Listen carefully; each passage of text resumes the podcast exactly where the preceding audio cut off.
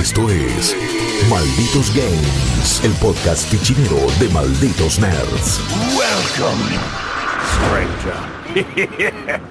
¡Hey, malditos nerds! ¿Cómo están? Bienvenidos a Malditos Games, nuestro podcast de gaming, nuestro podcast donde charlamos de las cosas que estamos jugando, las cosas que estamos probando, las cosas que nos llamaron la atención y las cosas que ustedes tienen que estar al tanto porque tal vez es su nuevo juego favorito y todavía no se habían dado cuenta. Mi nombre es Rippy hace años que no me paso por acá por Malditos Games, así que estoy chocho de venir a charlar un rato acá con esta muchachada que paso a presentarles. Hoy me acompañan eh, por un lado del CEN, Jeremías Josi, el chopper de la gente. ¿Qué hace, Chops? ¿Cómo va? ¿Cómo andas, Rips? Tanto tiempo. Un placer Mal. estar acá con vos. Sí, un montón. Un montón. Totalmente, totalmente. Vamos a estar charlando un poquito, vamos a estar armando unos buenos debates y para eso también lo tenemos acá. Señor Rodrigo Campagne, ¿qué es, Rodri? ¿Cómo va? ¿Cómo andas, Rippy? Primera vez que grabamos juntos. Es nosotros. verdad, es verdad. Primera Bueno, vez. hay un Así lindo que- trío acá. Así está, Sí. va a estar bueno, va a estar bueno esto. Sí, señor, sí, señor. Venimos acá a contarles un poquito de las cosas que estamos jugando. Primeras impresiones por momentos, tal vez algunos juegos ya un tanto más analizados. Eh, una gran variedad de géneros el día de hoy, diría. Vamos a estar hablando de Project Cars 3 de Iron Harvest. De Spellbreak, un nuevo Battle Royale que realmente propone al menos un cambio a la fórmula. ¿Lo consigue? Vamos a estar hablándolo eso dentro de un ratito. Ustedes saben que pueden encontrarnos en cualquier plataforma podcastera. Tienen el bloque seleccionado en el canal de YouTube. Nos encuentran las 24 horas del día, son malditos nerds en general, en, en Money Home y el canal 600 de Flow con el contenido que estamos preparando. Pero hoy, acá en Malditos Games, vamos a hablar específicamente de estos tres juegos. Y si les parece, yo agitaría la bandera cuadros chops y arrancaría con esta tercera parte de Project Cars, que juego que siempre está buscando. Es. Project Cars está como todo el tiempo en el estacionamiento del shopping pegando la vuelta con el auto, a ver si encuentra su lugar, el lugar específico, a ver, donde pueda eh, acomodarse de una buena manera. ¿Lo consigue con esta tercera entrega? Eh, es. eh, sí, a ver. Está buscando su identidad. Está claro que. Desde que el proyecto, digamos, se, se anunció y se llama Project Cars porque es un, es un juego que, es concebido por un estudio que se llama Slate Mad, que hoy es parte del paraguas enorme que es Codemasters. O sea, Codemasters tiene gente que fue de, de los que hicieron Wipeout, de los que hicieron Drive Club, ahora tienen este estudio, es como que se compraron todas las, las subsidiarias que, que laburan con, con todo lo que sea carreras de algún tipo, no importa si es simulador, arcade, naves espaciales, lo que sea, los tipos lo tienen. Y empezó con esta ida y vuelta comunitario, ¿no? O sea, el, el primer Project Cars eh, se apoyó mucho en el feedback de la gente, autos con lo que son las libraries, digamos, o, el aspecto estético modelado por la comunidad, o sea, como que tuvo esta idea de hacerlo junto con la gente, buscando ser un simulador. Ahora, ¿qué es un simulador? La verdad es que es muy difícil definirlo. Eh, yo ya soy, estoy más en el lugar de, de que si querés jugar un simulador vas a jugar eh, iRacing, que se ve lindo, pero es divertido como, no sé, como algo que no es muy divertido, porque no quiero decir eh, cosas inapropiadas. pero, pero la verdad es que un simulador que sea vendible como producto de entretenimiento es muy difícil de encontrar. Entonces, por eso creo que a veces nos estamos siempre dando vueltas alrededor de el juego que es difícil de dominar, que tiene más sobregiro que esto que el otro. Y evidentemente esto también es algo que le pasa por la cabeza a los, a los pibes de. a los cheques de, de Slightly Mad, porque trajeron un juego que no es un simulador. ¿Sí? O sea, patearon el tablero. Es como que vos te levantaste un día, Rip, y dijiste, che, eh, no, no, no me convence la barba y tomaste la decisión de rasurarte. Bien. Completamente. O sea, ese es el cambio. Eh, sí, es una barba muy tupida que tiene años. Yo creo que no harías una cosa semejante. Pero Pero por el dijeron, momento. Claro, a la mierda, listo. Me afeito y veo cómo queda. Y bueno, quedó medio cara de papa Project Cars 3 porque. Y porque no termina de tener, eh, digamos, una forma definida. ¿sí? No es O una sea, cosa ni la otra. no es una cosa ni la otra. A ver, es un juego que claramente ha bebido de las aguas de Drive Club, de Toca, de Grid. Eh, se parece mucho a eso. Es un juego que está escalonado por disciplinas, por, por eventos, eh, y vos tenés que ir completando distintos circuitos. cada evento tiene como un torneo final y es básicamente eso. no tiene Bien. otra cosa. Eh, es como un juego muy clásico, muy arcade de carreras. No ¿sí? te ofrece un, Eh, un modo historia, no tiene los mejores no. competidores callejeros que se juntan en un torneo nocturno, todas esas yates modernas. No, no. Por suerte no, y tampoco tiene tipo, uy, mirá, es el fantasma de Ayrton Senna. O sea, no, no, eh, no tenés eso. sino que, digamos, son. Es una, claro, es una competencia. eh, a ver. El juego tiene su onda, tiene como una música muy bien seleccionada, todo es muy canchero, todo con una música medio funky, por momentos después se pone medio, medio eh, electrónico funcional, hay una cosa medio glamorosa, eh, las pistas están muy bien, tienen 30 pistas eh, oficiales de lugares reales, después tenés otras 15 creo que son ficticias hechas por ellos que están muy buenas, Mm, te, te, te comes, te dicen, sí, este es el circuito de, de Croacia. Y vos decís, ah, esto Claro. debe ser Croacia. Pues está muy bien hecho. eh, pero después, eh, a nivel jugable, es, es- es medio como un grid. ¿Viste? Es un juego eh, arcade medio hardcore que tenés que prestarle mucha atención a cómo doblás.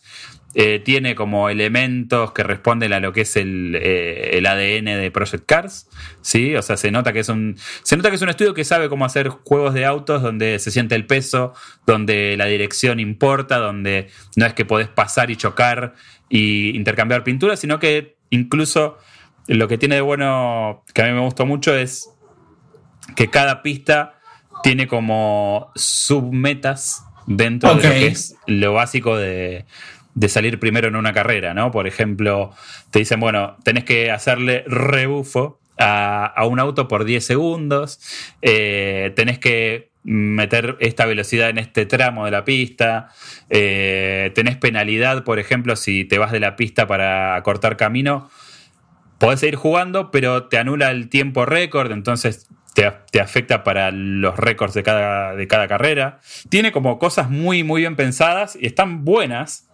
pero es un arcade más de carrera, ¿viste? O sea, Claro, claro. eh, donde pierde Project Cars es donde lo pones a competir con Forza Horizon, por ejemplo. Eh, son juegos que ya están en una búsqueda mucho más establecida, incluso con el propio Drive Club. Drive Club tenía como una idea estética y jugable muy marcada. Y acá es como que se siente medio híbrido, ¿viste? Porque lo que tenía Project Cars eh, es esa cosa medio eh, sintético barra estéril de los simuladores, ¿no? Que todo parece medio de plástico, todo es como medio que una cosa medio sin sabor. Y acá un poco le pasa eso. Eh, entonces, bueno, esto es un cambio bastante rotundo dentro de lo que es la oferta de Project Cars y es algo que no fue bien recibido por todo el mundo. Eh, a mí el cambio me viene bien porque no me gustan mucho los simuladores, más allá de que últimamente vengo jugando muchos juegos deportivos y de carrera simulador para hacer review. Claro. No es algo que me particularmente me atraiga demasiado.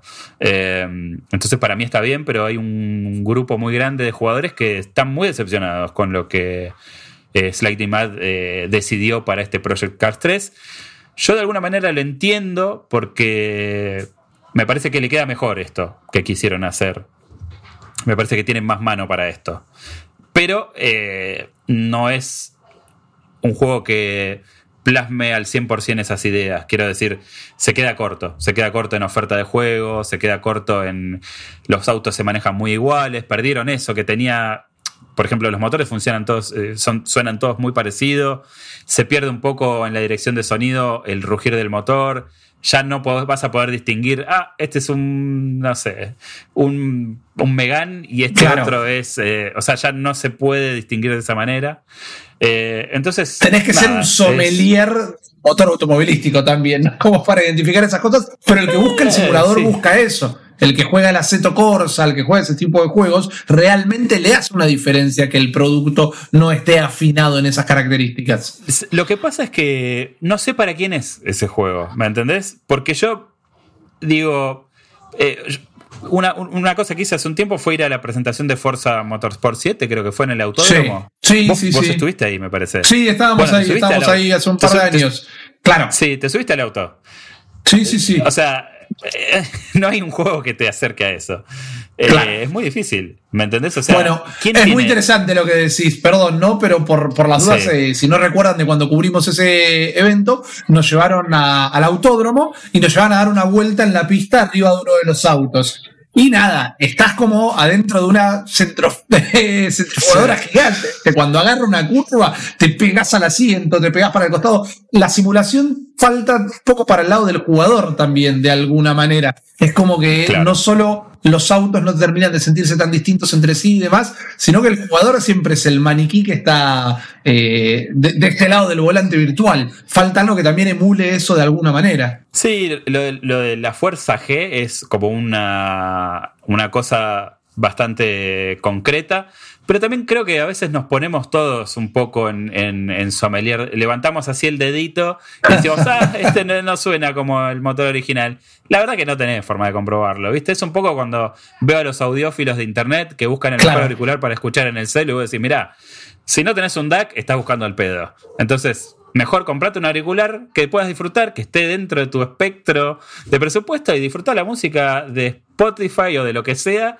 a 192 kbps, que es lo máximo que vas a poder distinguir. Eh, entonces, a veces la discusión en el, en el tema de los simuladores se empasta un poco en ese aspecto. Entonces, por eso digo, creo que está bien que hayan querido cambiar el rumbo. Entiendo a la gente que no le gusta porque, bueno, se habían casado con esta idea. Project Cars, cuando empezó sus andanzas, era uno de los grandes prospectos en términos de simulación. Eh, el- su secuela fue más o menos. Y esto ya evidentemente habla de, una, de un cambio en la visión de lo que quieren que sea Project Cars. Que creo que el 4, si es que sale, va a ser un gran arcade de carreras. Eh, tal vez si se permite inspirarse en otros juegos. No, yo no, no estoy pidiendo eh, un mundo abierto para Project Cars porque me parece que sería un despropósito, pero sí me parece que eh, la progresión que te plantea y todo habla de un juego que, que es de hace mucho tiempo y Claro. eh, es- está.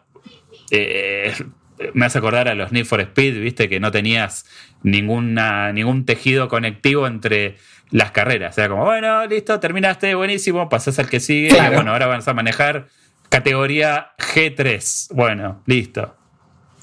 Entonces, es un poco. Entonces, este Project Cars se vuelve un poco como el Need for Speed, el, como era el Pro Street, que era que pasabas Sí. de la calle a la pista. Exacto, pero, pero mucho mejor. O sea, eh, lo que tiene de bueno este juego es que hay una habilidad muy concreta en, eh, en lo que es la jugabilidad, cómo está planteada, cómo responden los autos, eh, el peso que tienen, el modelo de daños está muy bueno, eh, rompes carrocería a morir, se te, te chocas y sale un- el paragolpes completo y se ve todo bien detalladito cómo es el auto por dentro. ¿Podés Eh, destruir el auto al 200 punto de, de- de perder la carrera, o sea, de no poder seguir corriendo? Eh, depende cómo lo tengas seteado. Una de las cosas interesantes que tiene este juego es que, al igual que Grid y al igual que muchos juegos así que, que se codean con el simulador, como no sé, el Fórmula 1 también, puedes sacarle todas las asistencias, ponérselas, el modelo de daño, hasta dónde lo querés llevar, puedes hacerlo como vos quieras. Pero bueno, nunca va a ser un simulador al 100% este, este Project Cars 3, pero sí te permite tunearlo para jugarlo como vos te parezca y como vos te quede cómodo. Es un juego mucho más accesible que los otros. Eh, y, me parece que, que- que la búsqueda está bien enfocada. Por ahí no es el mejor juego el que salió de todo este cambio, pero tiene cosas buenas. O sea, no. no eh, me, parece que se convirtió en uno más del montón de alguna manera. Y eso Claro. es lo que le juega en contra. Y por eso, digamos, tiene un 7,5. Porque no. eh, es un juego que entretiene, pero que no, no te va a volver loco. Eh, y en la competencia contra otros juegos del género, pierde. claramente. Bien, y en cuanto a este año particularmente, en cuanto a la competencia, ¿cómo viene más o menos? Porque entiendo que el Fórmula 1 estuvo bien y demás, pero tampoco salieron tantos juegos de autos y tampoco suelen salir año a año tantos juegos de autos. Eh, o salen todos juntos o salen más espaciados. En cuanto a la oferta que hay en este 2020, aún así te parece que sigue siendo como mucho un paso intermedio hacia lo que puede llegar a ser un Project Cars 4 o decís, bueno, con lo que, porque si tenemos que pensar en otra cosa que pueden tener rápido acá, es rápido y furioso. No, bueno, listo, está bien, me quedo con Project Cars toda la vida. Encima la gente de Slightly Man también, si no me equivoco. Eh, los que estuvieron con, sí. con Rápido y Furioso. Debe haber sido el equipo. Sí, el equipo sí. Z, debe haber sido. Claro. sí. Eh, Los mirá, pasantes. Sí, es cierto. Sí, man. es, es- es cierto que no, no hay mucha oferta y en eso por ahí le puedes llegar a jugar a favor, pero también eh, tenés mucha accesibilidad a juegos eh, de- a través de Game Pass, a través de EA Access, Origin Access, eh, o mismo podés ir a los anteriores Project Cars, que me parece que están, digamos, más redonditos. eh, en octubre sale Grid 5, eh, con lo cual ese juego seguramente va a ser una bomba. Eh, entonces, eh, salir a competir hoy tenés que tener en cuenta todas esas cuestiones antes de, de por ahí pensar en Project Car 3, ¿no? En- bueno, tengo Game Pass, de alguna manera juego Forza Horizon y sí, sigue siendo un muy buen juego, hoy por hoy. Eh, es un juego que podés volver tranquilamente. Eh, incluso la otra vez estuve probando el Need for Speed, creo que es el Hit, el último. Sí. Y Sí, el del año pasado, no el de está- Miami. No está para nada mal. Al contrario, está bastante bueno. Yo creo que Eh, se transformó en una experiencia un tanto cursi por, por la historia que cuenta y todo eso, pero en sí las carreras y demás no estaba mal. Y sí recuerdo inmediatamente eh, las cosas que no encontramos, a- bueno, sí que también encontramos acá, perdón, como el peso de los autos, ese tipo de sensaciones. Me parece que lo habían hecho bien, aun cuando creemos que todavía también Need for Speed no volvió a, reencontrarse a sí mismo o a su mejor versión. Y no, tiene que olvidarse un poco de tratar de ser un Burnout y ser un Need for Speed. Eh, esa es la clave para mí, para un buen próximo Need for Speed.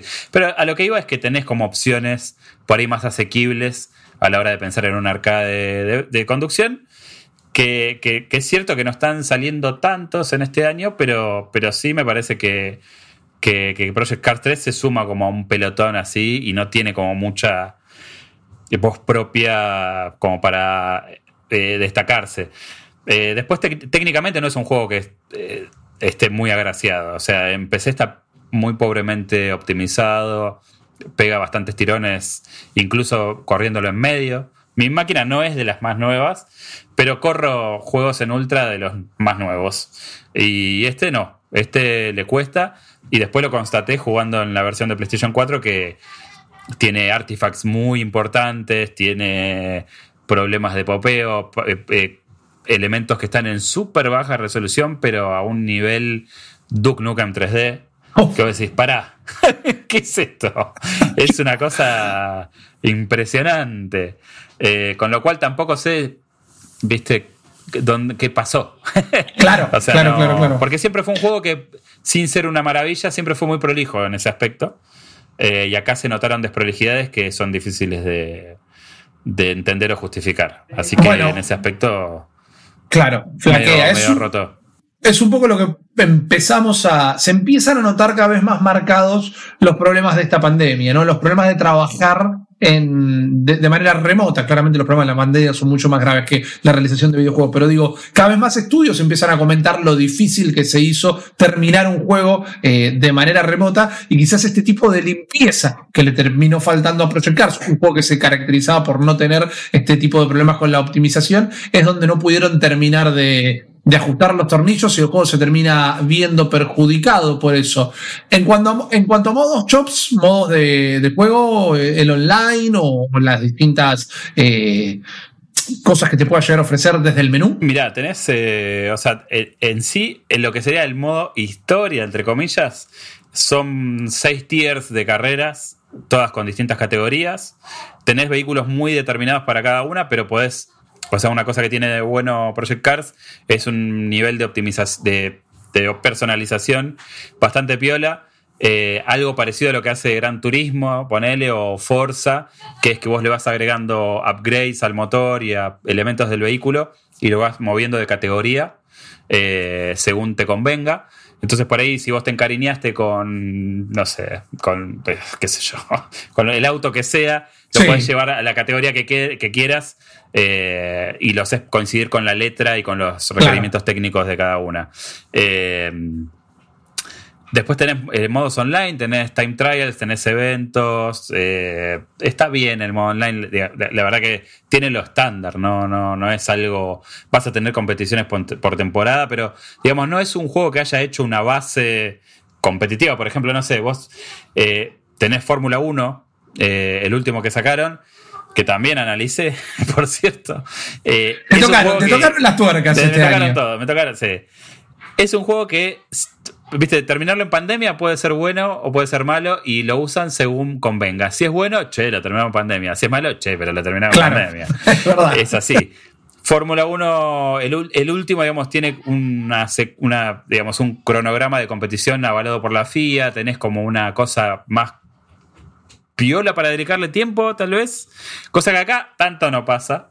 Eh, pero sí, tiene, tiene modos online, pero como te digo, no es la gran cosa. No, llegó para salvar eh, lo que te propone este Project Cars 3. Claro. Eh, en definitiva, también. Se quedó claro lo que dijiste, pero en definitiva, ¿te subís a este auto o lo dejas pasar y esperas el próximo? El que estaba ahí con la plata en la mano eh, esperando el lanzamiento. No, no, no. Yo, yo lo que haría sería esperar a que este juego esté un poco más accesible. Una rebajita por ahí. Porque la verdad que hay otras opciones. es un juego. Yo, a ver, me subo al auto, pero, pero si, si vamos y vamos con la nafta. claro. Si no, no. Sí, ojo, yo soy un defensor de los juegos de 7 puntos. Lo que pasa es que, como te digo, si vos me decís que eh, el contexto hace que este sea el único juego de carrera, bueno, tal vez lo consideramos de otra manera, pero hay muchas opciones como para poder saciar esa cosa tuerca. Y si realmente buscabas un simulador, no lo vas a encontrar. O sea, el seguidor fanático de Project Cars se va a decepcionar. Entonces, eh, esto es más para otro público, realmente. Así que, eso. Sí, hay que ver cómo le termina funcionando en los números. Después hay que ver si esto de ser para, para otro tipo de público le termina generando una, una, nueva audiencia. Hay que ver cómo tracciona. Realmente hay un cariño por Project Cars y siempre hay una atención especial para ver qué va a ofrecer de nuevo Project Cars. En esta tal vez no fue lo que todo el mundo esperaba, pero yo te banco a muerte con, la defensa de los juegos de 7 puntos. el, el gaming está construido sobre los de 7 en realidad y después van apareciendo las joyitas. Es así. Yo, creo que eh, sería un gran juego de Game Pass, ponele. Claro. Claro, claro, Creo que, de hecho, reivindico Game Pass y servicios. A ver, no es que me estoy casado con Game Pass, pero creo que los servicios de ese tipo te permiten eh, darte el, lujo de jugar un juego de 6 puntos. Que vos normalmente por ahí no le pondrías plata encima. Eh, y, ahí está el gran valor de, los servicios de suscripción. sí, eh, y, la rueda que se genera, ¿no? Porque esa atención nueva sobre el estudio hace que después le den más bola, le den más guita o algo por el estilo y terminan haciendo un juego mejor. Exactamente, así que sería ideal para eso, pero bueno, no va a ocurrir, es un juego de alto perfil. Por lo menos pretende serlo, quiero decir, o sea, es un juego que que sale de 60 dólares, que tiene como una maquinaria atrás de, de, un pedigrí un poco más elevado. Que bueno, eh, Microsoft te saca esos juegos solo cuando son first party, digamos, no, otro no. Eh, así que bueno, yo diría, eh, procedan con precaución, vean videos, vean nuestros, nuestros gameplays, fíjense, saquen las conclusiones ustedes, porque creo que, digamos, no es el arcade que estabas esperando, ¿viste? Tampoco. Porque eso, yo no estoy casado con el simulador. O sea, si vos me decís, che, vamos a hacer un arcade, fantástico, a mí me encanta. Pero bueno, eh, me gusta también que esté, que esté redondo y que, esté bueno. Eh, este juego entretiene, pero digamos, no tiene mucha más pretensión que esa. Bien o mal, cada uno lo evalúa. A mí me parece que se queda a mitad de camino. Bien, bien, entonces Chops Project Cards por ese lado, saben, malditosnerds.com y nuestro canal de YouTube para los análisis y todo el comentario posterior. ¿Tenés Flow? Entonces tenés Manijomio. Y en Manijomio tenés cientos de opciones a la hora de enterarte todo sobre el mundo de los videojuegos con los malditos nerds. The Last of Us 2 es uno de los juegos más importantes del año y la secuela que todos los usuarios de PlayStation 4 estaban esperando. ¿No tenés una Play? ¿No tenés The Last of Us 2? No te preocupes ya podés verlo completo, jugado por los malditos nerds en nuestro canal On Demand de Flow, como si de una serie se tratase. Prepárate una tonelada de pochoclo y entra a Manijomio en Flow. The Last of Us 2 para PlayStation 4 y todo el contenido de malditos nerds podés verlo en Manijomio, donde las 24 horas en el canal 600 o disfrútalo cuando quieras en el On Demand de Flow. Malditos Games. Pero ahora, yo me pongo muy contento de este momento del podcast, porque primero, como dijo Rodri, nunca habíamos grabado juntos. Y después Rodri es como, yo, lo siento como un avatar, tío, en el sentido de que eh, es nuestro experto residente en juegos de, de estrategia y RTS, que son juegos que a mí me encantan, pero no me da, lejos de la coordinación mano-ojo, no me da la inteligencia para jugar juegos eh, de, estrategia y de administración de recursos. Me encantan, ¿eh? En los papeles me encantan, pero nunca termino de, de, agarrarle la mano. También es dedicarle, como Rodri le ha dedicado en su vida, horas y horas y horas de sentarse ahí en la silla, el mate o el café y aprenderse toda la mecánica. No tengo idea de la cantidad de horas que le he dedicado a juegos como Empire Earth, como ese tipo de juegos donde las uh. partidas rápidas eran de cuatro horas. Y es como, ¿eso es rápido? no entiendo. sí, eh, es, como el TEG en miniatura. Exactamente. Y ahora te toca, o te ha tocado dedicarle horas a Iron Harvest, un juego, un RTS que, que, apunta perdón, al usuario hardcore, al menos de, antemano, eh, desde su venta, digamos. Apunta al fanático fuerte de los RTS. Es el, juego que todo fanático de RTS quiere jugar, porque es eh, un conjunto de las cosas buenas de otros juegos. Eh, por ejemplo, la campaña es muy al estilo Warcraft 3. Eh, cómo se mueven las unidades es muy al estilo Company of Heroes o Command and Conquer. Eh, el online es muy al estilo Down of War. Entonces, todo lo bueno de cada uno de esos juegos lo tiene Iron Harvest. Lo que lo convierte en un gran juego para el fanático partamos de esa base. O sea, uno que no tiene, que no tiene idea de, los RTS o que nunca jugó uno, no es el mejor para jugarlo porque es muy complicado para el, que recién cae en este, en este tipo de género. Eh, es complicado porque es el típico juego donde tenés que tener en cuenta la armadura de cada una de las unidades, qué, qué, tipo de ataque tiene cada una de tus unidades para saber a qué, a, qué enemigo tenés que atacar, a cuál te conviene atacar, cómo lo vas a atacar, cómo vas a emboscarlo. Eh, por el tema de los recursos no es tan complicado porque tenés solamente dos recursos, tenés hierro y petróleo, que es algo que lo sacaron del, del Command and Conquer, que en el Command and Conquer vos tenías los minerales y la electricidad, nada más. Eh, en este solamente tenés eh, como dije, hierro y petróleo y tenés muy limitado el tema de la construcción. Entonces, por ese lado se simplifica un poco, pero por otro lado tenés la complicación de, como dije, las armaduras, los ataques y después tenés el tema de los mechas, que cada uno tiene lo mismo, un cierto ataque, una cierta armadura y cada uno te va a servir para algo en, en particular. Por ejemplo, eh, tenés uno que es como, como si fuese un, un, escarabajo con un cañón gigante en la espalda que rompe cualquier cosa, pero se mueve recontra lento. Y entonces es muy fácil que te lo bajen. Eh, a ver, en sí es un gran juego, a mí me gustó obviamente, pero no sé qué tan bueno pueda llegar a ser para alguien que recién se ponga a jugar este tipo de género. Ok, te, hago unas preguntas. Arranquemos por el, setting. ¿Qué, ¿Qué, onda Iron Harvest? ¿Cuándo sucede? De, ¿Cuál es la historia que cuenta? La historia que cuenta es una historia, una realidad alternativa planteada después de la Primera Guerra Mundial, donde Rusia, eh, digamos, se o trata de, de llevar a cabo toda la conquista de Europa. ¿Sí? Más o menos e, es así, porque solamente trabajás, trabajas, no, solamente tenés tres facciones, que una es la República de Polania. se llama así después. Está bien. Claro. Después tenés lo que sería Rusia, en realidad es Rusviet, y después tenés el, el Imperio Sajón.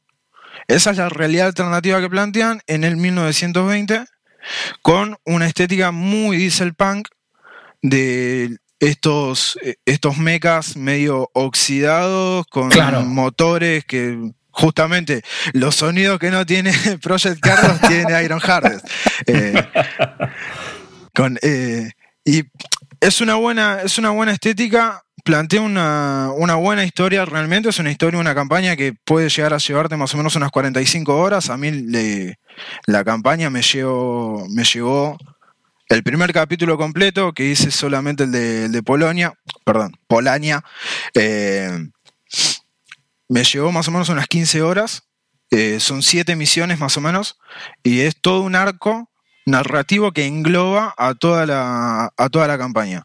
Y son más o menos entre unas 7 o 9 misiones por, por facción y calculo que más o menos son unas 45 horas de juego. No es tan largo. Eh, Va, no es tan largo comparado con uno de los últimos que probé, que es Total War, que todavía no lo terminé. Eh, Bueno, pero también es como, es como el peor ejemplo porque los Total War suelen ser juegos magnánimos. Nada, y eso que ahora estoy con Crusader Kings, o sea que paso de Claro. uno al otro.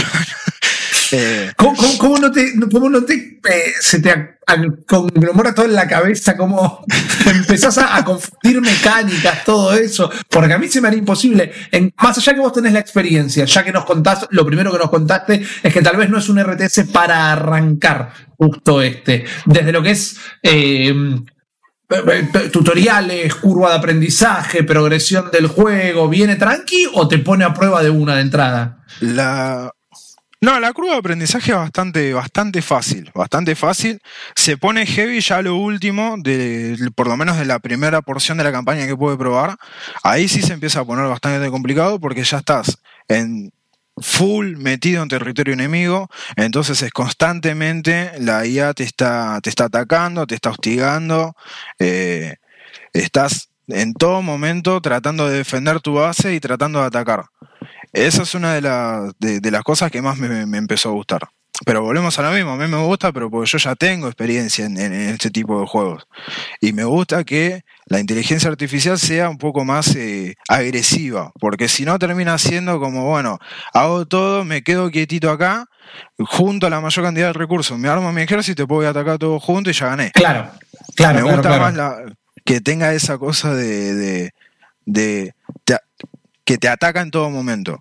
No es difícil la curva de aprendizaje, de hecho el primer, eh, la primera misión es donde te enseñan todos los controles, es una misión de creo que 15 a 20 minutos, más de eso no, no te lleva, donde te enseñan todos los controles, que cada una de las unidades tiene eh, los movimientos básicos, eh, moverte mientras vas atacando a todos los enemigos que vas viendo, eh, la típica función de detener la función. Lo que no le encontré mucho es una función de, digamos, defensiva. No tiene muchas cosas defensivas. No tiene una, una, una función de mantener posición, como sí puede tener Age of Empires o, o Command and Conquer.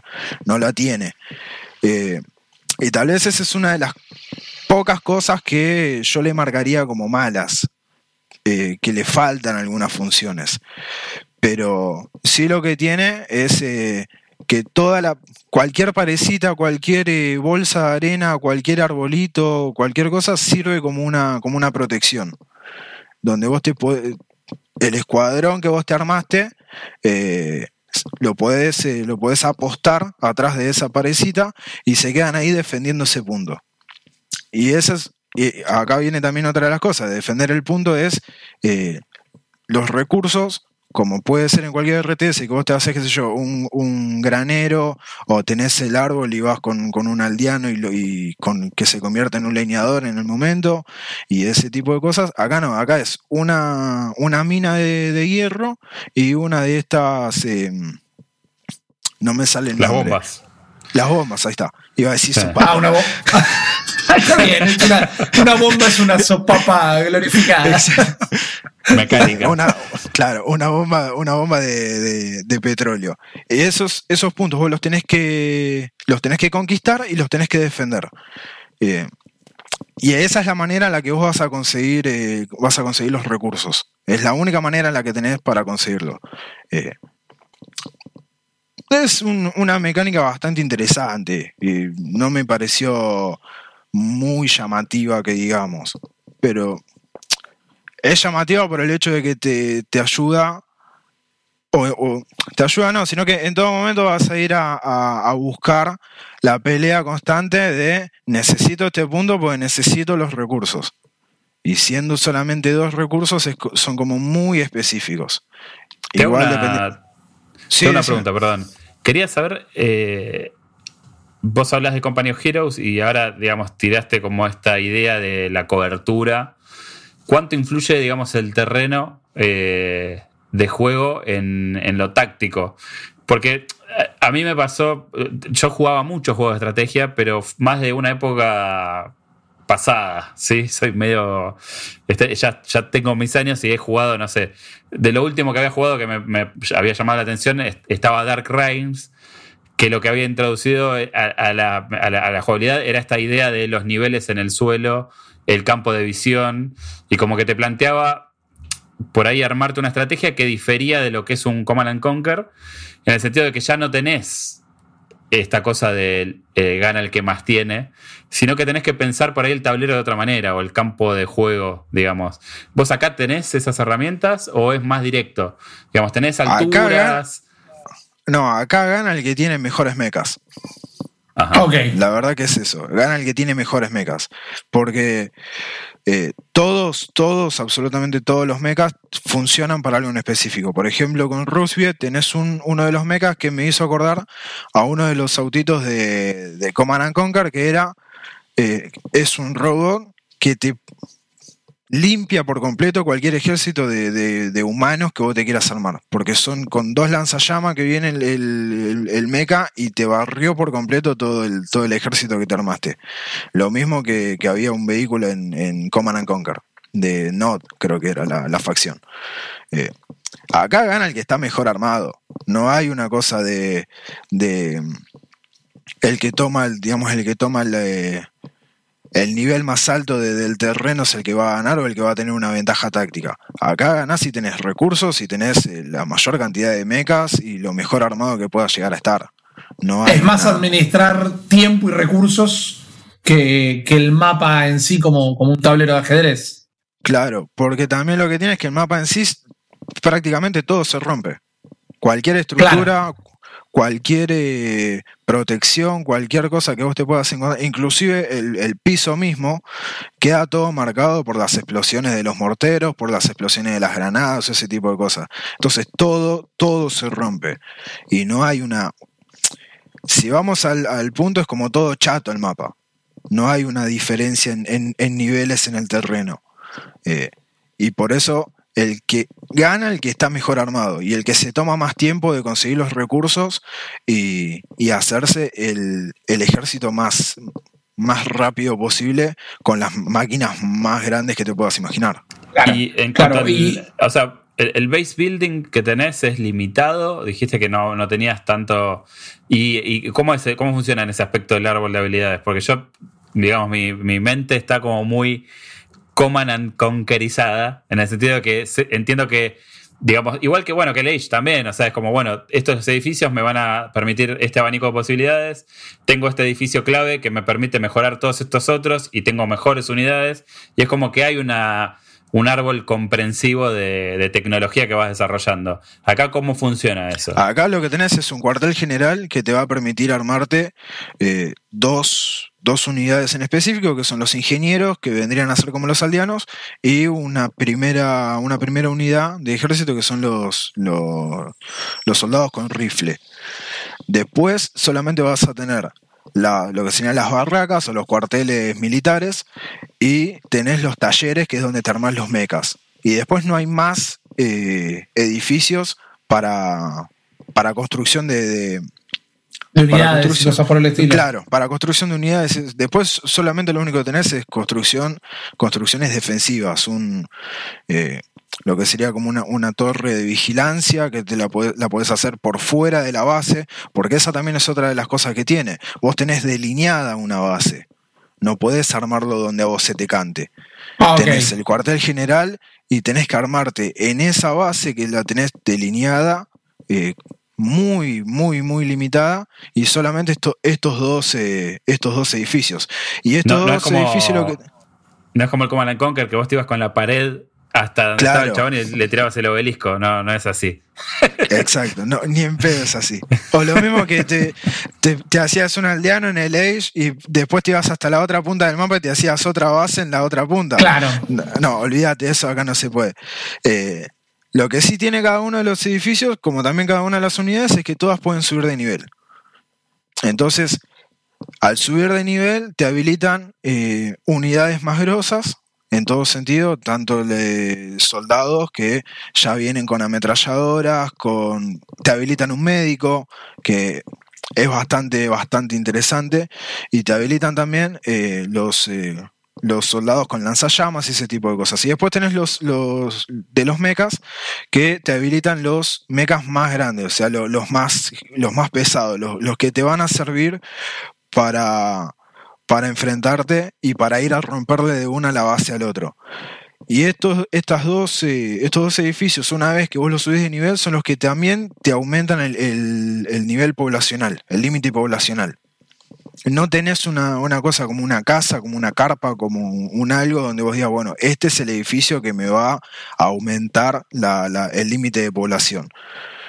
Lo sentí en muchísimos aspectos un poco limitado, pero también es, es limitado, pero está muy bien planteado eh, todo lo que es eh, la parte más estratégica de, de, ¿cómo es? Más estratégica en el sentido de lo que son las peleas y lo que son eh, el, sistema de recursos y ese tipo de cosas. Claro, siento por lo que contaste es como es una es reducido, pero porque es muy directo. O sea, te da dos cositas, pero porque es como para que el, gameplay sea vamos y vamos, le damos para adelante y de esa manera estás como mucho más activo, que es lo que contabas al principio que te gusta a vos. La inteligencia artificial es hostil, entonces estás todo el tiempo resolviendo algo y no tanto tiempo de eh, hacer, eh, hacerle tipo como de babysitter a la base. Claro, exacto. Eh, es más de, más de ese estilo, es más del estilo de vamos de una a dárnosla, vamos a rompernos la barra de una y después vemos qué pasa. No hay mucho de, no hay mucho, claro, no hay mucho para pensar. Y eh, en, ese aspecto, siendo un juego tan directo, eh, me imagino que desde lo estético y lo, y lo técnico por ahí, ver estas escaramuzas con estos mechas tan llamativos. A mí lo que más me llama la atención del juego es, el setting. Garpa a nivel visual, o sea, las batallas se ven intensas y son cruentas, digamos. Sí, sí, sí, porque tenés eh, los mechas que te tiran. Hay uno que con movilidad defensiva tiene una lluvia de morteros. Entonces es como una cosa de. como cuando te comprabas esas tortas para Navidad, esas tortas de misiles. Y salen así para todos lados. Bueno, eso, así sale para todos lados y es una explosión por todos lados. La verdad que estéticamente el juego es muy bueno. Es muy bueno el juego. Y también es bastante bueno. A mí me gustó que sea también tan directo, que no sea tan, tan, tan del estilo más eh, optimizar recursos y después vamos a la batalla, sino que sea más de, vamos de una. Eso es lo que, eso es lo que más me gustó. Menos planilla de Excel, eh, dicho. bueno, dicho desde ese lado también, eh, a mí me quita un toque el miedo porque tal vez donde yo fallo más es en la cabeza para la administración. Igual entiendo que tiene, tiene sus puntos medio hardcore. ¿Tiene online esto, Rodri? ¿Pudiste jugar contra alguien? ¿Es algo que no probaste todavía? ¿Qué online, No, online no lo pude probar todavía, pero tiene. Y también lo que tiene, y acá también me ofrezco, porque tiene me, tiene coop, tanto la campaña como el online. Así que si en algún momento te interesa, lo puedes hacer. Uy, me encanta. De una, eh, eh, ¿has probado o leído cómo funciona? Es decir, eh, nada, están los dos a cargo de todo. O toman roles. no, la idea es que cada uno eh, cuando es coop la campaña, se dividen las unidades. Entonces uno va con un ejército para un lado y el otro va con un ejército para el otro y entre ambos cumplen la misma, la misma misión. Ponele que uno se pueda dedicar más a lo que es la parte del ataque, el otro más a, mantener la base, a la parte más defensiva. Eh, eso ya es dependiendo de cada uno. Eh, pero el online en sí, lo, por lo menos por lo que yo leí, funciona bastante bien tiene bastantes jugadores y lo que tiene también es que ya están anunciados bastantes DLC que son gratuitos, lo cual ayuda a que el juego se, siga manteniendo vivo. Y tiene también una progresión de, con muchos achievements donde te van a dar un montón de cosas estéticas. No, no esperes que te den muchas cosas, te van a dar, qué sé yo, un retrato, un, una medallita que diga soy bueno con esta facción. Claro. o alguna cosa decorativa como para decir, bueno, este mecha lo conseguí porque jugué 150 horas con esta facción. no, no hay muchas. Eh, eh, a ver, esto todo va a ser todo estético. Eso es. Pero en sí, a grandes rasgos, a mí es un juego que me gustó, pero obviamente porque soy un fanático de estos juegos. Claro. Y también lo que, lo que tiene es que no sé si lo recomendaría para, para alguien que recién está o que se quiere meter a este, a este mundo. Porque si bien es fácil y no es tanto quilombo con el tema de los recursos y todo ese tipo de cosas, se vuelve un toque complicado y la vas a pasar mal si no, si no estás acostumbrado. Eh, y la verdad que por el precio que tiene, creo que está a 25 dólares en Steam, yo esperaría una rebaja y comprarlo tranqui con una rebaja, dale una chance con eso. Pero, o sea, no como yo que ya lo compré. que me tiré de cabeza así de una. Bien, Exacto. Eh, se nos viene la primavera, eh, así que ahí Steam va a atacar con sus ofertas como siempre y ojalá se encuentren entre las mismas. Me, dieron ganas de hacerte una pregunta, Rodri. Eh, espero no, no meterte en un aprieto, pero no es, no es para arrancar este. Si tienes que recomendar un juego para jugar justamente antes que este, o sea, bueno, te, fascinó la historia, te fascinó el setting que te contamos, cómo le gustó a Chopper, todo, pero es complicado para meterte. Primero jugate ¿Qué? Antes de jugar Iron Harvest. Yo iría por uno más actual y que es un toque más simple, que es Nordgard.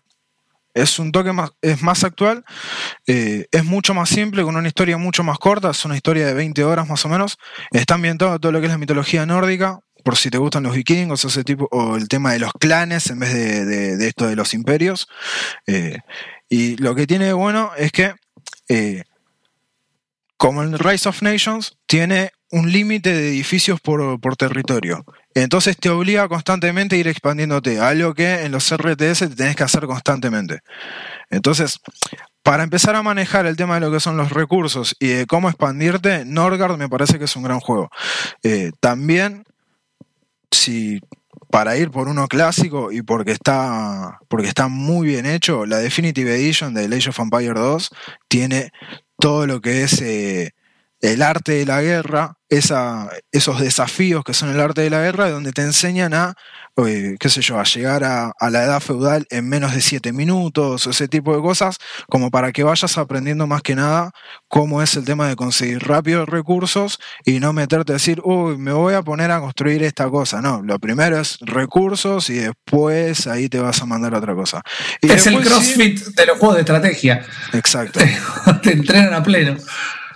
Exacto, es así, es, eh, es, y también después es la cantidad de horas que vos estés dispuesto a meterle o que tengas disponible para meterle, porque yo en 3, 4 días le metí 17 horas o un poco más.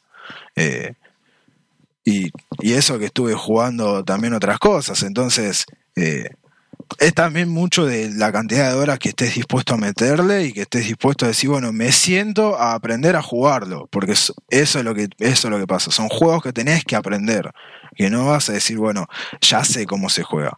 Eh, a menos que, como, como dije también unas cosas en Twitter y en el análisis que pueden leer en la página, eh, a mí me pareció, yo, pero porque ya vengo jugando un montón de tiempo este tipo de juegos, yo sentí que es un juego que ya lo había jugado. Entonces, a mí no me pareció malo, pero tampoco voy a decir que es la bomba de este año. No es un buen juego. No es malo. Es para el fanático puro y duro. Es como, es muy para el hardcore. Es muy para el que le gusta la historia al estilo Warcraft 3, eh, las unidades al estilo Command and Conquer o Company of Heroes, eh, mucho de lo que tiene Dawn of War, mucho de StarCraft, es mucho de ese estilo. Es mucho de eh, esos que son un poco más complejos y, y que pueden llegar a, Esos sí realmente te van a meter en un aprieto si no lo sabes jugar como, si no lo sabes jugar un poco más de lo que se Como corresponde. Exacto, algo así sería.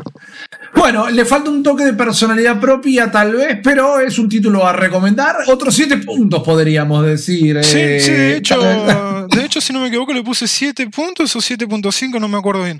Pero sí, sí, es un siete puntos tranquilo. Un 7 puntos fuerte, digamos. Bien, bien, bien. Siete puntos para arriba. Tienen el análisis de Rodri entonces también en malditosnerds.com. Malditos Games. Y eh, me llega el, el, turno a mí de contarles en lo que estuve jugando.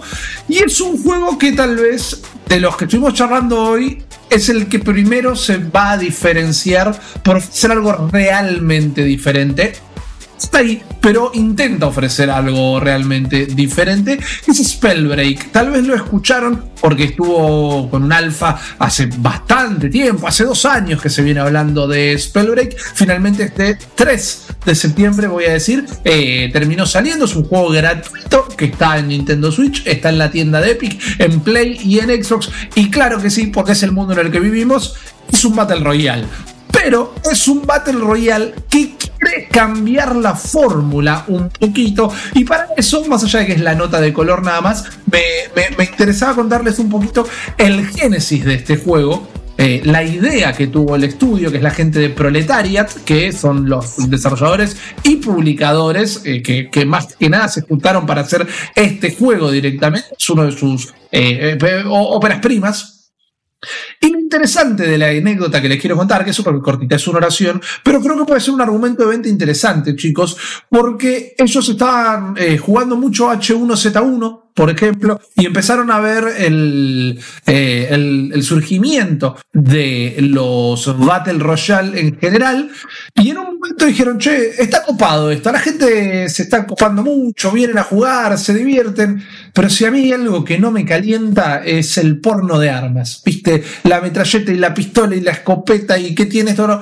no, me dice nada, no me gusta, no es un juego que me gusta andar a los tiros por ahí, y ahí tuvieron la idea de, che, y si lo hacemos con magia en lugar de armas, primero iba a ser un juego más de fantasía medieval, con, con espadas y ballestas y cosas por el estilo, y dijeron, no, vamos directamente a la magia. Y ahí nace Spellbreak, este eh, Battle Royale bastante, bastante formal y, genérico, si quieren, en lo que es el reglamento del Battle Royale. Caemos en un mapa, se achica un círculo, el que queda afuera se muere. Eh, pero sí plantea cosas muy interesantes desde la jugabilidad, porque va más allá de, bueno, es magia, porque al fin y al cabo un disparo es un disparo, sin importar de dónde sale, pero tiene una mecánica con estos hechizos que realmente lo diferencia a, juegos del género y de otros juegos, inclusive por momentos hasta me llegó a conectar con eh, eh, ese de hace un montón de años que se había maravillado con eh, Bioshock, con el primer Bioshock, y dijo, ok, me quiero dedicar a esto de los videojuegos, porque tiene un poquito la lógica de los plásmidos, la magia de Spellbreak. ¿Cómo se juega esto? Nosotros vamos a estar, bueno, caemos en un mapa toda la bola, pero tenemos arsenal de ataque. ¿Qué pasa? Con los dos gatillos, quería agarrar un control, no tengo ninguna cerca. Con cada gatillo del control, si lo juegan en pad, vamos a manejar a cada una de nuestras manos. Nosotros lo que vamos a hacer es agarrar un guantelete eh, y cada uno de esos guanteletes van a tener un hechizo de fuego, de hielo, eléctrico, veneno, viento y eh, tierra o roca, si no me equivoco. O los elementales básicos, podríamos decir. Cada uno de estos guanteletes tiene dos ataques. El disparo común, el piu piu piu, que disparamos como de manera constante, y un disparo con cooldown, un disparo que, una habilidad que cada vez que la hacemos tarda un ratito, no mucho, en recargarse, que depende también del hechizo. Por ejemplo, con el fuego puedes hacer una pared de fuego. Entonces, todos los que estén en la línea de esa pared o la atraviesen se van a quemar.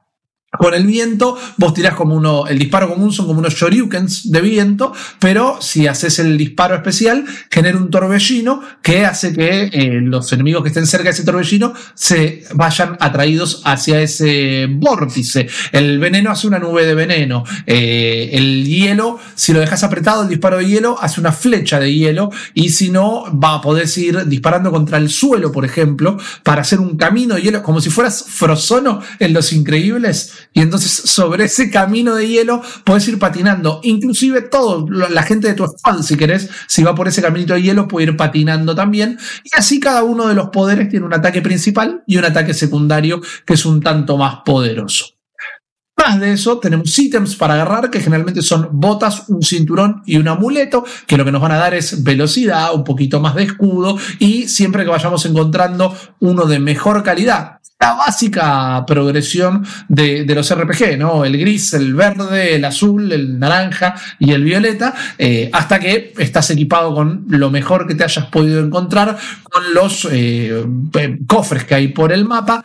Y después hay dos cosas más que una son pergaminos y los eh, tokens de habilidad. Los pergaminos tenés el de la mente, el del cuerpo y uno que nunca me termino de acordar. Le voy a decir espíritu ahora porque tengo ganas, pero va por ahí. Si agarrás pergaminos de la mente, eh, mejorás lo que van a ser tus hechizos. Si agarrás los pergaminos del cuerpo, mejorás lo que es tu resistencia, tu velocidad y nada, una vez más, a medida que juntas un par de estos, te vas leveleando tu habilidad al máximo. Entonces, durante una partida, si exploras bien y te vas metiendo en los lugares que corresponden, te vas a poder ir bufeando el personaje bastante. Y después lo que sí estaba era el token de habilidad especial, perdón que me olvidaba, que te permite, dependiendo cuál te equipes, puedes tener equipado uno solo por vez, tenés el de volar, que fantástico porque volás como si fueras eh, Iron Man en el último juego de Avengers, por ejemplo. Puedes desplazarte por un tiempito corto de tiempo, pero te puedes desplazar por el mapa volando. Tenés uno de invincibilidad que te haces invisible. Invisibilidad, no invincibilidad.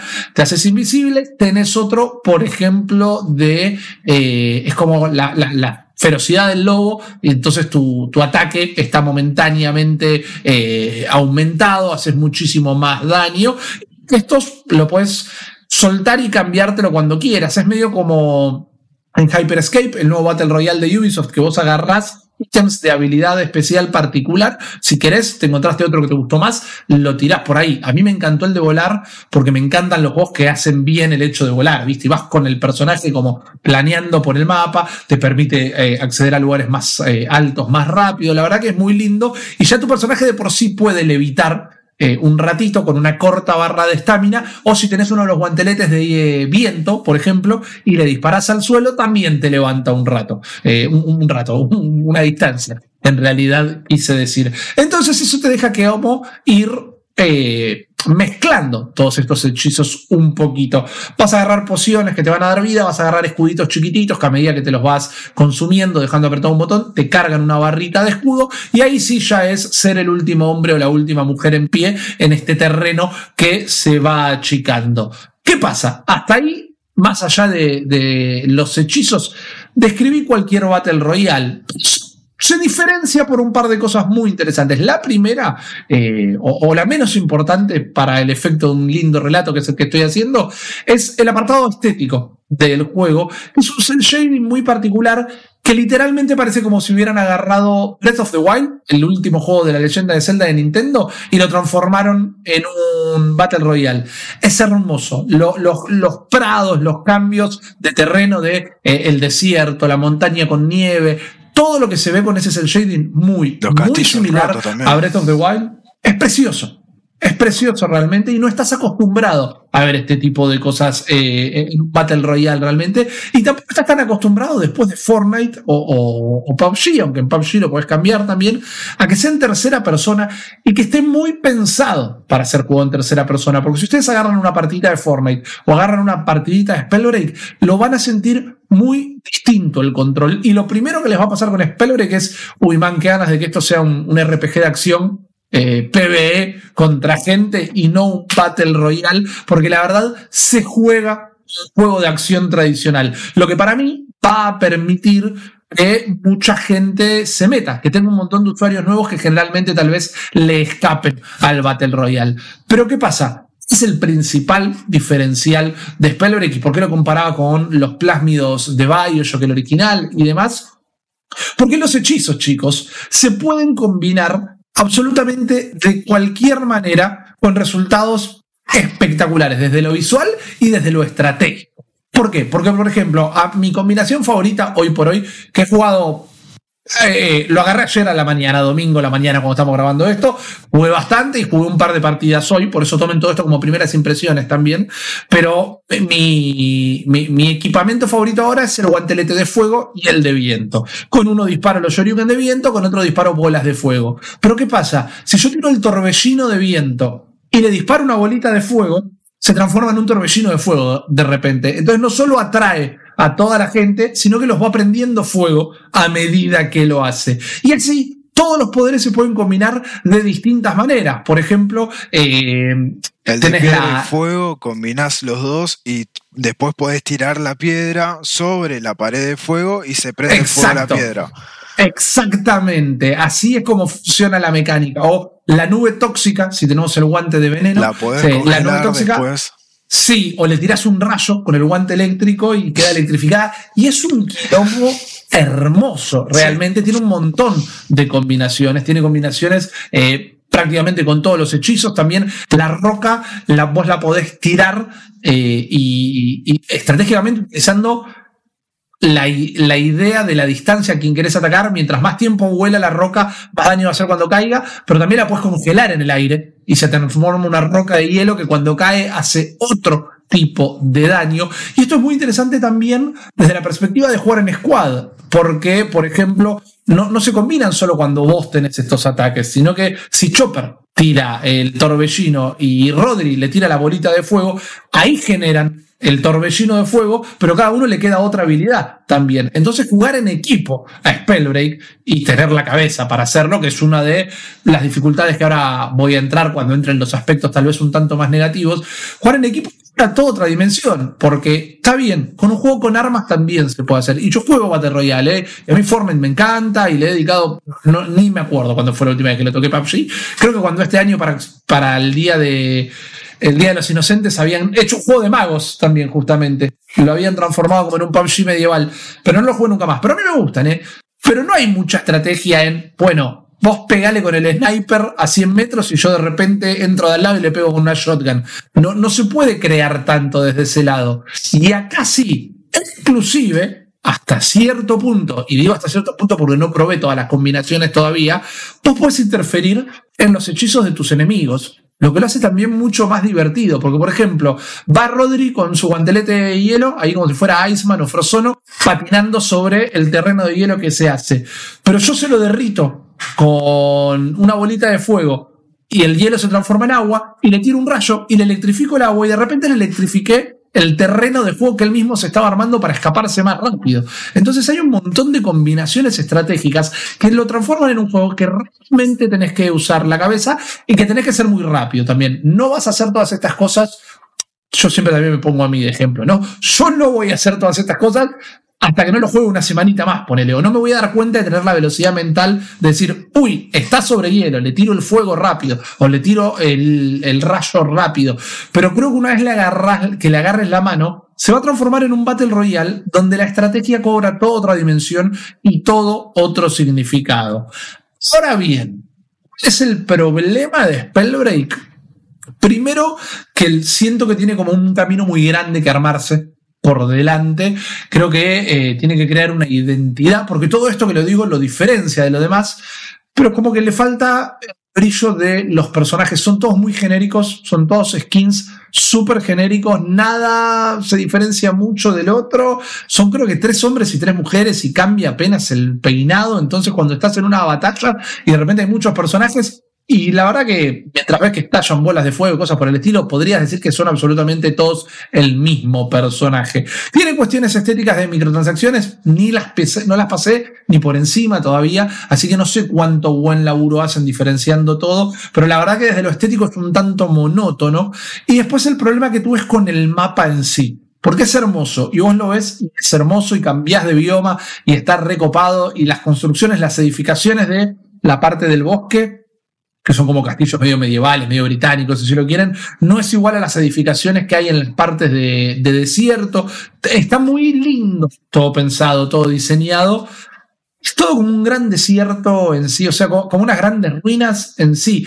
Le falta lo que te podía ofrecer PUBG, por ejemplo, que era locación, o, el mismo Fortnite, que, que, que se hizo famoso por esto, locaciones que se vuelvan famosas más allá del juego, ¿no? Un pochinki en, en, en PUBG o, eh, no sé, en, en, su momento el, el, tomate en Fortnite o el... Claro, pero eso, eso, no viene, eso viene con el tiempo también, no sé. Sí, sí, le falta, sí, le, le, falta igual como una cosa más eh, concreta en, en, la oferta, ¿no? De, tiene estos lugares que pretenden ser, eh, le falta esa pretensión de tener algo más reconocible tal vez, ¿no? Exacto, creo que ellos no lo pensaron todavía tanto así, porque también en todo este poco tiempo que estuve jugando, nada, los pergaminos los encontrás y los cofres los encontrás, no es como, bueno, che, el loot heavy está en esta parte del mapa.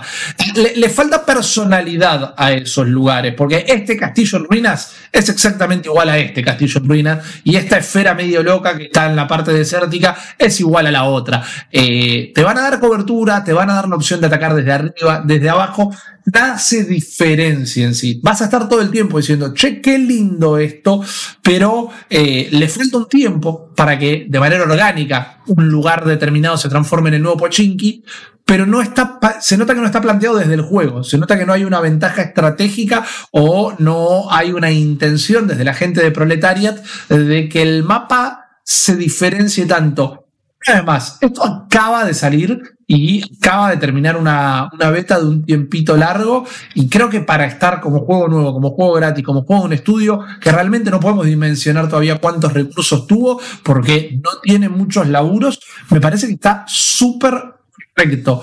Pero la verdad que hubiera preferido toda la vida que fuera un eh, PvP eh, en el sentido, no sé, escaramuza por equipos, 6 eh, contra 6, 12 contra 12, como quieras. La gran guerra, la guerra de los, de los magos locos, ponele que se llamaba. Y nos encontrábamos todos en un terreno y era como la guerra final de, Harry Potter. Sin necesidad de que sea un Battle Royale. Van a sacar una, una, guerra por equipos, un Team Deathmatch o algo similar. Lo han anunciado eso.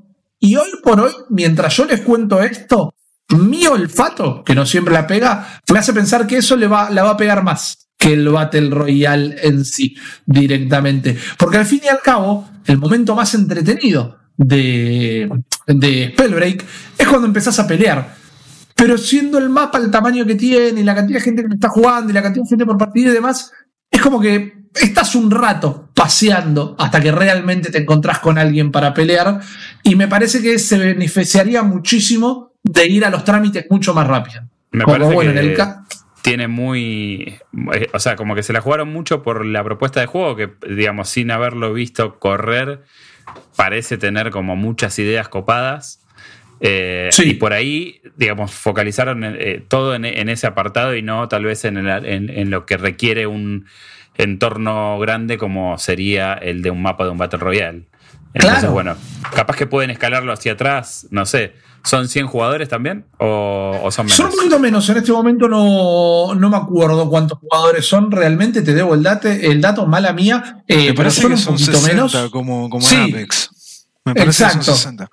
Sí, sí, para mí estaba entre 80 y 60. Le tomo el dato a Rodri acá. Porque también, y ahí hay un temita. Eh, que yo no dejo de reconocer que no me anoté el dato para contártelo. Pero viste cuando ya estás tan en la movida, cuando que, no, importaba tampoco cuántos jugadores sean, porque no, lo marca de una manera particular. hoy por hoy todo el mundo. También yo que lo, estuve jugando un cachito, eh, pues lo juegan mis amigos también. Eh, me doy cuenta de que todas las partidas se vuelven interesantes cuando quedan 25 personas y ya el, el, es lo suficientemente chico como para que todos estemos en una misma zona y empezar con los muros de fuego y los piedrazos y los flechazos de hielo y todas esas cosas. Claro. y ahí fue donde yo, una de las cosas que vos dijiste, ahí fue donde yo lo sentí un recontra quilombo de decir, bueno, ¿a quién le tengo que disparar? ¿Dónde están mis amigos? Claro. ¿Cuál es el, de dónde me vino el piedrazo? No, nunca lo supe. Eso fue lo que me pasó cuando, cuando lo jugué un cachito. Sí, sí, bueno, una de las cosas que yo quería probar, no llegué a tiempo porque no terminó de descargar, solo jugué en PC, lo, lo descargué de la tienda de Epic. Lo puse a descargar hoy en Switch porque quiero ver el momento ese del quilombo en modo portátil cuánto también se llega a entender. Porque inclusive, como te digo, que todos los personajes, el avatar de todos los personajes es muy similar, lo que diferencia a tu equipo del otro es que el personaje de Rodri arriba dice Rodri Campagne eh, en tipografía 6, perdón, en fuente 6.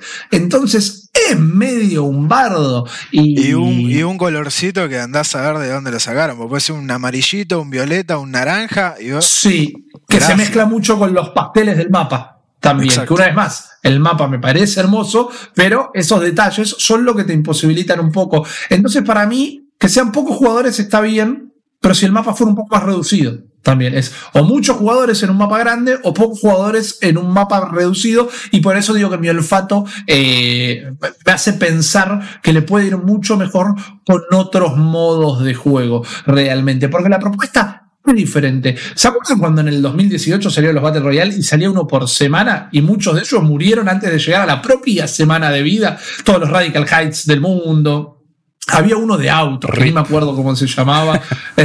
claro, por eso, sí, murieron todos, definitivamente. ¿Por qué? Porque nadie ofrecía nada realmente importante. Después pensaron que el diferencial del Battle Royale era ponerle más jugadores. Y entonces cayó uno y dijo, no, el nuestro tiene mil jugadores. Que a nadie le importaba realmente. Acá sí hay una oferta eh, diferenciadora, pero me parece que todo lo que hace bien diferenciándose no termina implementándose del todo bien, no por no hacerlo bien, sino por caer en las convenciones más básicas del Battle Royale, que es el mapa, el círculo, la cantidad de jugadores. Quizás era un Battle Royale más cortito, o un mapa más chiquito, más concentrado. Quizás no tenía que ser un, Battle Royale. el mundo lo que le va a pasar cuando juegue a Spellbreak es que va a querer un modo historia de esto. Me pasó a mí, la gente que lo probé y lo charló, eh, me lo contó, no sé qué pensará Rodri, pero tal vez un elemento PBE también. Si de, última, cuando la, parte más abierta, la parte cuando recién caes en el mapa y falta un montón para que te cruces a alguien, que eso, aparece un dragoncito lo podés pelear y te da un loop medio copado, ahí me mejoraste un toque la experiencia, porque no fue nada más la, peregrinación de Frodo hasta llegar a Mordor para encontrarse a alguien con quien pelearse. No que estuve paseando por el campo nada más. Me parece que ahí es donde flaquea un toquecito Spellbreak, que de todas maneras es un juego que puedo recomendar y sobre todo siendo gratuito, ¿no? Bájenlo, pruébenlo, fíjense cómo lo sienten, aprovechen ahora que no lo está jugando mucha gente todavía, aunque tuve cero drama eh, en encontrar partida y todo eso, tus experiencias fueron fluidas, Madrid. Sí, sí, sí, sí, fueron bastante fluidas, yo jugué con mis amigos, jugamos los tres, eh, son escuadrones de tres nada más. Eh, y fue bastante fluida y la verdad que en ningún momento tuve alguna complicación con la máquina o alguna complicación con los servidores o ese tipo de cosas que me digan, mm, como que le falta un cachito más de laburo. No, la verdad que el, juego está, a mí me encantó. Y si lo, lo que decís es verdad, sentí como que si, si tuviese una modalidad PvE sería completamente diferente. Y me parece que tendría muchísimos más jugadores que una vez que terminen la parte PvE se manden al PvP. A mí me parece. ¿eh? Capaz que... No, no, estoy completamente de acuerdo. Inclusive en un mundo hoy donde todavía no abundan los PvPvE, eh, que es que, o sea, tenés contra la gente y contra el ambiente, para mí este sería un juego que le vendría súper bien marcar bandera ahí. Es decir, mira, acá tenés peleas contra dragones y orquitos, cosas raras, y después cuando ya te armaste y conseguiste los mejores ítems por ir a pelearte con, contra el, ambiente, eh, ahí al final es donde termina la pelea contra los demás. Me parece que está bien que ese es el Battle Royale que quiero jugar yo, lo que no significa que sea el que quieren hacer ellos, pero me parece que eso lo podría transformar realmente en un juego que se diferencie de cualquier cosa. Aún así, tal vez solo para probar lo divertido que es combinar los hechizos, eh, vayan a jugar eh, Spellbreak, porque me parece que hicieron la, idea que tuvieron, la ejecutaron súper, súper bien. Y ahí lo tienen, chicos y chicas, tres juegos para el maldito Games del día de la fecha. Cars, eh, Iron Harvest y Spellbreak 777, podríamos decir, pero eso en el, en el casino, si vos tirás la palanquita y sale 777, la hiciste súper bien, ¿eh? Así que te vas con el Es como, es un jackpot eh, medio apócrifo, ¿no? Porque es el 7 solo, no es el 7 especial. Claro, es verdad, exactamente. No es el que paga 1000, es el que paga 500, pero está bien. El que te, devuelve la ficha. Es el que te devuelve la ficha. Exactamente.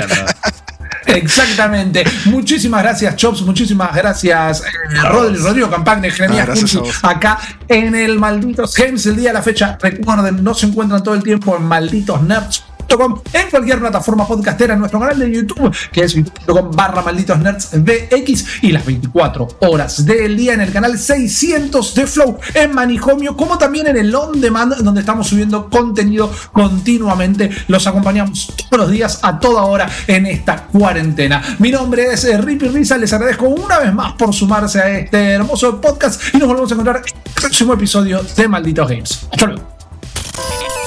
Esto fue Malditos Games, el podcast fichinero de Malditos Nerds.